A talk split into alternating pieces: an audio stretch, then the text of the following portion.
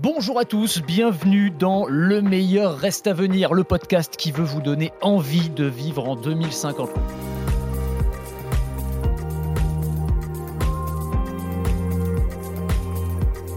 Le principe, vous commencez à le connaître, on imagine ensemble notre vie dans les années, dans les décennies qui viennent, en essayant d'insister sur le côté positif de la tech, comment l'innovation peut nous tirer vers le haut dans plein de domaines, les transports, l'urbanisme, l'éducation, la santé. Le meilleur reste à venir, un podcast BFM Business avec Anthony Morel. Et aujourd'hui, je vous propose de faire des miracles, rien que ça. Alors, non, non, pas vraiment ce genre de miracle. On va pas parler de religion, je vous rassure. On va parler de miracles scientifiques, de miracles technologiques. Imaginez par exemple une rétine électronique qui permettrait à un aveugle de retrouver la vue. Un implant cérébral capable d'activer un exosquelette qui va permettre à une personne paralysée depuis des années de marcher à nouveau. Eh bien, c'est ce sur quoi travaillent nos invités du jour. Et on va commencer avec Clinatech. Clinatech, c'est un laboratoire de recherche qui est basé à Grenoble. Mon premier invité aujourd'hui, c'est Thierry Bosque, le directeur du fonds de dotation Clinatech. Bonjour Thierry. Bonjour. Merci d'être avec nous. Alors je disais, euh, un peu immodestement faire des miracles. Bon, c'est euh, journalistique, on va dire, comme formule. On va détailler ensemble, évidemment. Euh, mais, d'abord, avant de commencer, un petit mot sur Clinatech. Alors, je suis euh, les progrès de votre laboratoire depuis des années. C'est assez fascinant et vertigineux ce sur quoi vous travaillez. Vous êtes basé à Grenoble, centre de recherche biomédicale qui regroupe des médecins, des chercheurs, des mathématiciens, des biologistes. Et, surtout des médecins. et des médecins. J'avais oublié le plus important. Expliquez-nous un petit peu la, la, genèse du projet et comment tout ça fonctionne. En fait, sur le centre CEA de Grenoble, on a une une réserve de technologie absolument colossale et énorme qui sert à tous les industriels de la France. Et notre, notre business model, c'est effectivement d'apporter des innovations aux industriels qui nous le demandent. Euh, sous différentes formes. On dépose énormément de brevets. Et puis on s'est rendu compte qu'un des axes dans lequel on n'était pas et qui allait être majeur dans les années qui allaient venir, c'était le monde de la santé. Enfin, on y était, mais pas assez.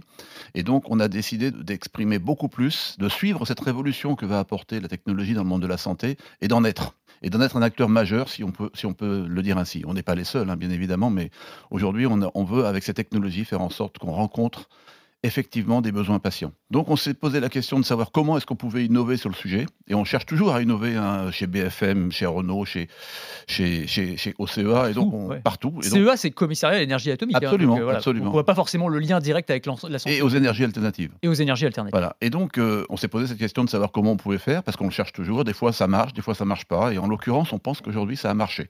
C'est-à-dire qu'on s'est dit, euh, en général, on mélange les médecins et les technologues pour faire en sorte qu'ils interagissent. La rencontre est essentielle dans la recherche.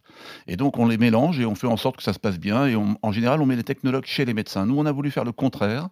On a voulu prendre les médecins et les amener sur le centre de recherche technologique. Et pour la première fois au monde, on a, construit un endroit où on peut rassembler en même temps, au même moment, toutes les compétences euh, scientifiques et médicales tournées vers les besoins patients. On leur a donné un bâtiment qui est extrêmement cohérent. Il y a de quoi faire des essais précliniques, de quoi faire des essais de dispositifs médicaux, de les élaborer, d'en tester la toxicologie. Et ensuite, on a fait un bloc opératoire avec des chambres de patients, qui est une première. Et donc, on est arrivé à faire en sorte que toute la chaîne soit réalisée du besoin patient identifié par un médecin à l'essai clinique dans un bloc opératoire sur le site. Et tout ça, c'est vous vous êtes spécialisé sur des, alors, euh, des handicaps moteurs, des maladies comme Alzheimer, comme Parkinson. On est un peu dans ce qu'on appelle la deep tech, c'est-à-dire que là, on est sur des technologies de rupture potentiellement, des choses qui peuvent vraiment changer la vie, mais qui vont prendre des années à se développer, j'imagine. Alors, comment c'est financé d'ailleurs tout ça? Alors, le CEA croit beaucoup à, cette vague de technologies dans le monde de la santé, donc le CEA y met beaucoup d'argent. Euh, ailleurs, on, essaye aussi d'avoir des industriels qui nous suivent, et il y en a qui nous suivent. Un de nos essais qui a commencé avec du mécénat se termine avec un industriel qui a saisi l'opportunité de, de, le développer, c'est dans le Parkinson.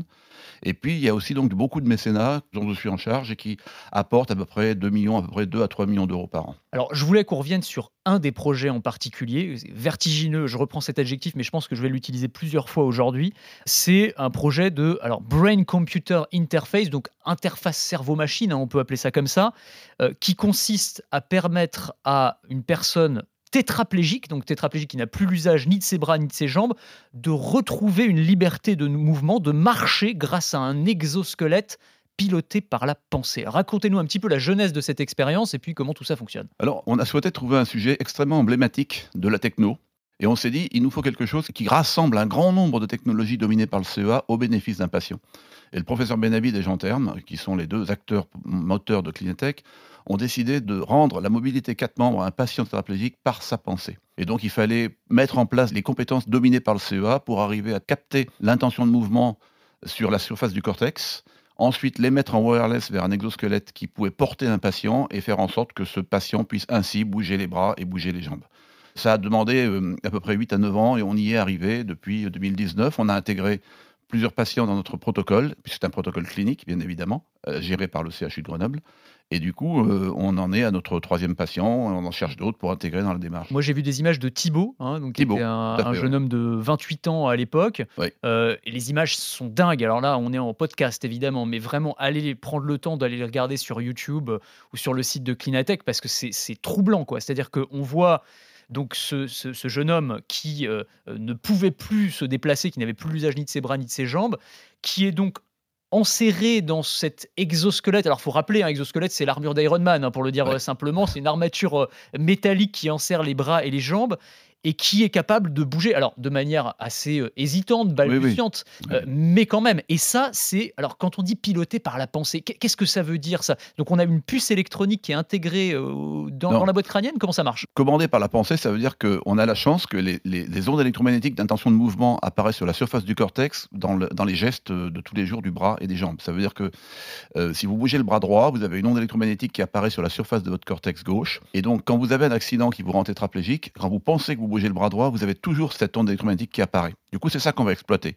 Et donc, on va chercher l'endroit où elle apparaît. On positionne sur la surface du cortex et pas dans le cerveau. On positionne un implant qui va être au plus près de l'information et qui va la capter et qui va la renvoyer en wireless, puisque c'est sous la peau. On va la renvoyer en wireless sur l'ordinateur de l'exosquelette. Alors, quand, quand, vous dites, donc c'est pas dans le cerveau, mais c'est à l'intérieur de la boîte crânienne quand même, dans l'implant On enlève un petit morceau d'os, un petit morceau d'os qu'on enlève de façon très classique. Hein. Dès qu'on fait une opération du cerveau, on fait une, une très fine de 5 cm pour aller, euh, quelle que soit l'information qu'on va faire. Donc ça, c'est très souvent, euh, ne serait-ce que euh, c'est pas forcément le neurochirurgien qui va le faire, mais c'est quelqu'un qui prépare l'opération. Donc c'est quelque chose d'assez banal dans le monde de la neurochirurgie. Et une fois qu'on a enlevé ce, petit morceau d'os, on pose à la place un implant qui repose sur les, sur les durs-mères, sur les ménages. Et ce sont des quoi C'est des électrodes qui captent Alors, il y a des petits picots qui captent les ondes électromagnétiques. C'est qui captent les ondes électromagnétiques. Et à l'intérieur, il y a un ASIC qui a été construit par le CEA, donc une puce, qui elle transforme cette onde électromagnétique en information numérique et qui les émet en wireless par des antennes. Ça alors, c'est incroyable. Et alors, et alors du coup, c'est quoi le niveau de précision de mouvement qu'on arrive à capter? Donc vous le disiez, on arrive à capter une intention de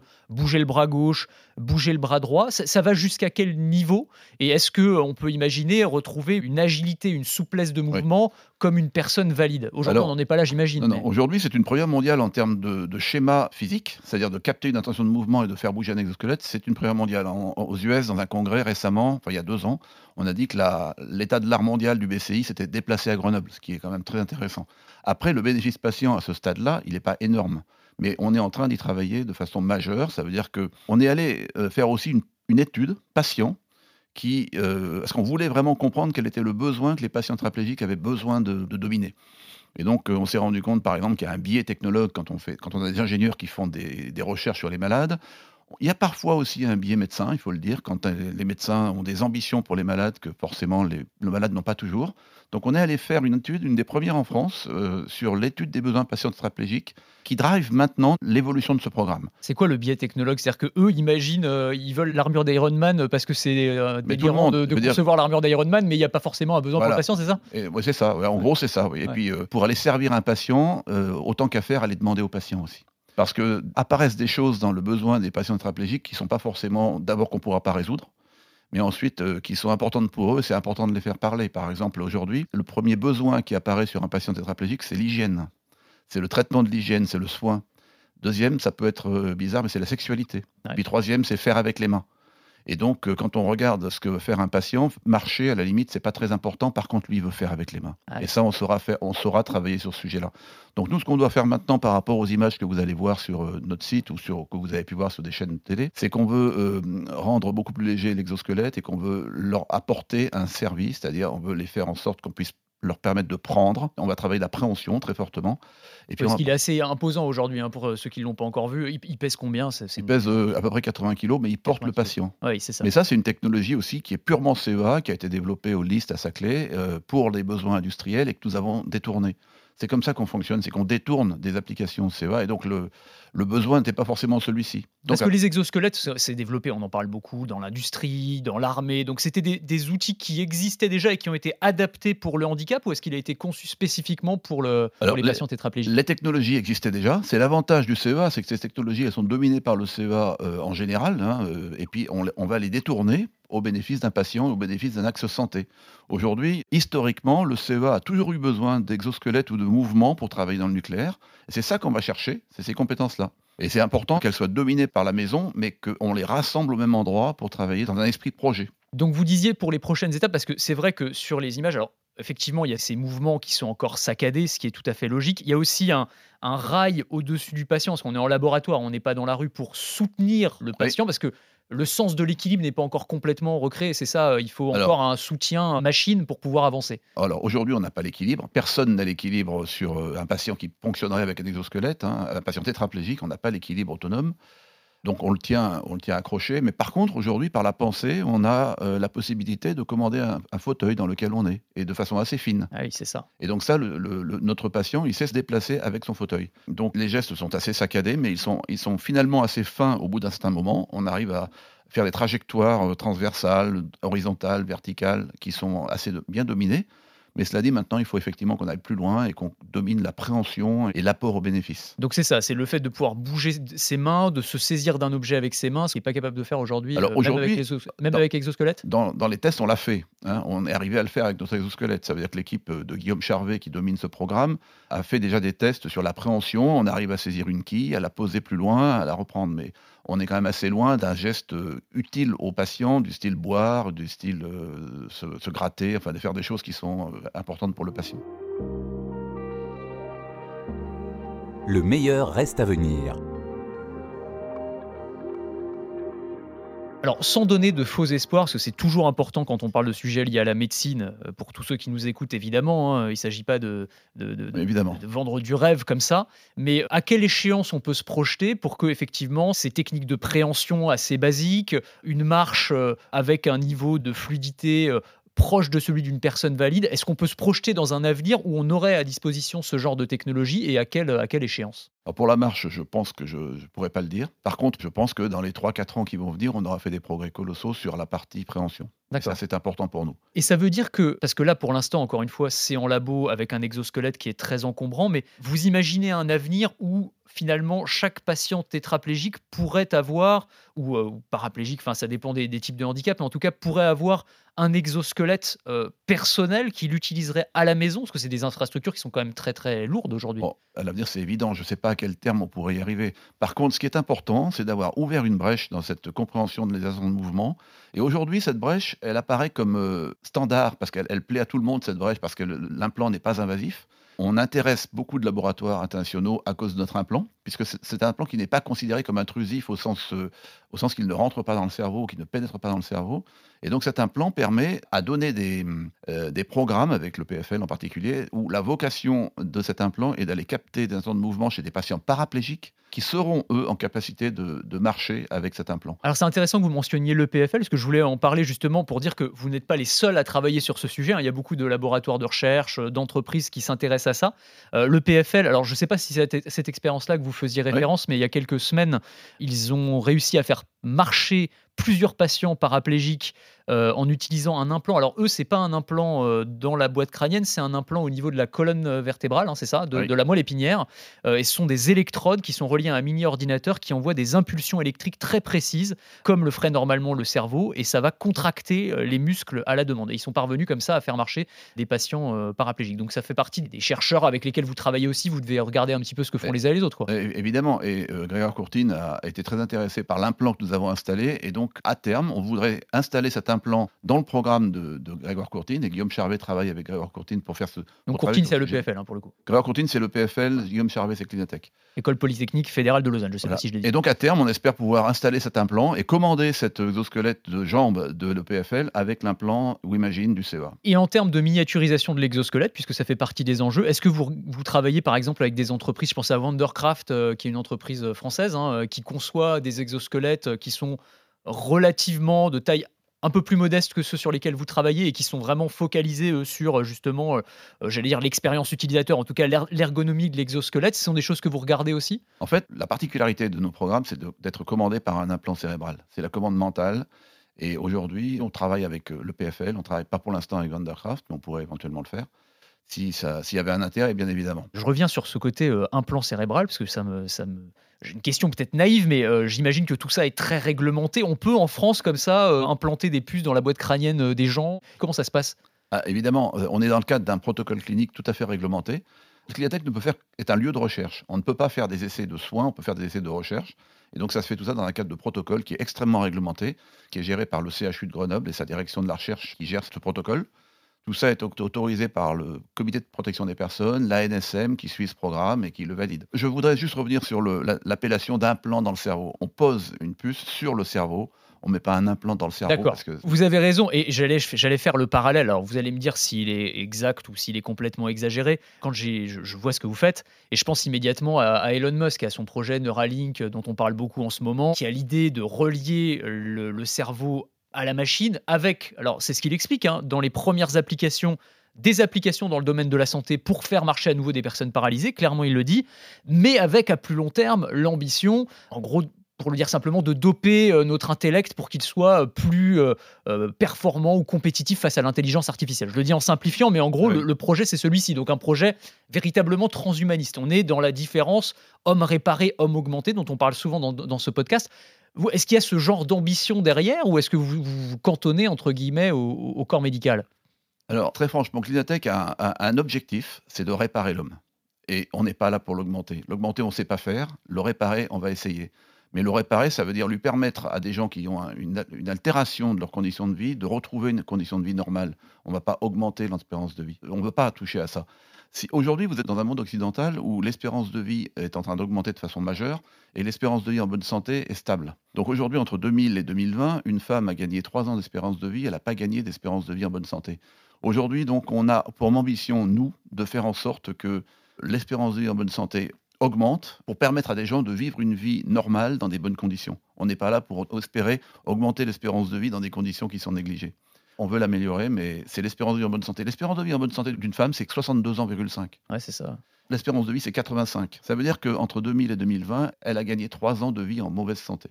Oui, c'est ça. Est-ce que c'est ça qu'on veut On peut le voir comme ça, effectivement. Donc, nous, ce qu'on veut, c'est augmenter les 62 ans,5. Et euh, les travaux qui sont les travaux d'ADN de Clinatech qui ont créé Clinatech, c'est la Deep Brain Simulation, la neurostimulation cérébrale profonde qu'a inventé le professeur Benabid, qui permet d'arrêter les symptômes de la Parkinson tout le monde peut voir ce que c'est que la DBS sur Internet. Quand on voit les, ces petits films, on se rend compte que grâce à cette technologie, qui arrête les symptômes de la Parkinson. Alors en envoyant, il faut expliquer hein, comment ça fonctionne. C'est en gros, on envoie de la lumière proche de l'infrarouge. c'est ça, ça c'est notre projet actuel qui s'appelle ah, la neuroillumination. C'est autre chose.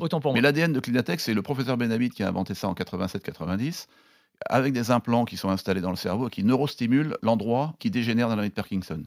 Et donc, quand vous avez ce genre de possibilité, dans certains cas de Parkinson, hein, pas dans tous, on peut arrêter complètement les symptômes de la maladie et permettre à quelqu'un... Ça, ça fonctionne aujourd'hui, ça. fonctionne. Il y a 200 000 personnes qui ont été opérées de ça. Vous permettez à des gens de gagner 15 ans d'espérance de vie en bonne santé plutôt que d'espérance de vie en tremblant et en étant dépressif, s'endormir, ça alors. symptômes. Et alors, et le, nouveau projet sur... Euh, alors, le nouveau projet que nous avons aussi à Clinatech, qui sera sans doute, et on l'espère, une première mondiale s'il si, aboutit, avec nos mécènes, on a fait la démonstration dans préclinique, on est arrivé à ralentir fortement l'évolution de la maladie de Parkinson avec un implant qui illuminait la zone d'intérêt avec de l'infrarouge. Aujourd'hui, on veut faire en sorte à Atliatech que la lumière devienne un médicament. Et du coup, on est en train de travailler sur beaucoup de sujets avec l'infrarouge. Donc la neurostimulation, c'est physique, et la neuroillumination, c'est biologique. Donc ça aura un effet sur la cellule. On est en essai clinique actuellement. On a opéré deux patients, on va en opérer un troisième. On attend les résultats pour voir si chez l'homme, on a les mêmes résultats positifs que chez l'animal en matière de, d'évolution de la maladie de Parkinson. Je reviens aux, aux, patients justement et aux interfaces euh, cerveau-machine, mais euh, je vous ai pas posé la question, euh, c'était peut-être la plus importante, mais comment ils réagissent? La personne, le patient tétraplégique qui tout à coup retrouve des degrés de liberté, c'est, enfin, ça doit être un truc complètement fou en fait à vivre. C'est quoi leur réaction? Ils sont en mission, si on peut dire, hein, c'est clair. Alors aujourd'hui, vous avez aussi la problématique du fait que quelqu'un veut rentrer dans notre protocole clinique, qu'il n'a pas un vrai bénéfice patient, donc, et puis ensuite qu'il a, il a aussi que le cerveau qui fonctionne. Donc c'est délicat pour lui de se dire, il y a parfois des gens qui hésitent à ça. Ceux qui y vont, comme Thibaut, eh ben, ils sont en mission avec nous, ils travaillent au sein de l'équipe, ils sont très fiers. la maman de Thibaut, elle a, pleuré quand elle l'a vu debout. Euh, Thibaut a imaginé au moins au début qu'il allait pouvoir retravailler, donc c'est pour ça qu'on a intégré l'autonomisation dans le monde du travail. Bon, ça génère des espoirs, donc il faut faire attention aussi parce qu'on n'est pas tout de suite là dans ce genre de réponse. Mais maintenant, il faut qu'on arrive à aller plus loin et on essaye d'y aller. Et, dernière question qui est aussi importante, euh, c'est celle du coût. C'est un dispositif comme celui-ci. Alors j'imagine que pour l'instant c'est expérimental, mais si on se projette d'ici quelques années, pardon, mais c'est très trivial, mais combien ça coûterait d'avoir comme ça un exosquelette qui permettrait de se déplacer? Aujourd'hui, je ne vous, dis pas combien ça coûte, hein, ça a coûté très cher de faire ce, genre de choses. Demain, je ne sais pas. Aujourd'hui, la technologie, l'avantage de la technologie dans le monde de la santé comme ailleurs, c'est qu'elle baisse les coûts. Donc forcément, à terme, c'est une solution parce que ça va apporter des solutions nouvelles en termes de pathologie et de solutions, mais c'est aussi une solution parce que ça va nous permettre de baisser les coûts. Partout où la techno arrive, elle baisse les coûts. Et donc, il faut qu'elle le fasse dans le monde de la santé aussi. Le risque euh, étant de ne pas tomber dans une santé ou un handicap à deux vitesses. C'est exactement ça, évidemment, exactement. sur lequel Alors, en France, ça ne se sent pas beaucoup, parce que quand on a une solution, on peut l'appliquer à tous. Dans d'autres pays, c'est pas toujours la même chose, mais il faut qu'on l'apporte de façon générale. Il faut qu'on baisse les coûts. Parfait. Et, alors, j'ai vu que la, prochaine étape, c'était euh, passage de la flamme olympique, c'est ça, en 2024 Alors, on est en train de travailler avec, euh, les, avec le, le, COJO. On essaye de passer avec la flamme olympique. On essaye d'être intégré dans, dans, le comité olympique. Sophie Cluzel nous aide pour ce sujet-là. On espère pouvoir euh, porter cette flamme ou être dans, un, dans le circuit de la flamme à un moment donné. Parfait. Merci Thierry Bosque. Merci beaucoup. C'était absolument fascinant.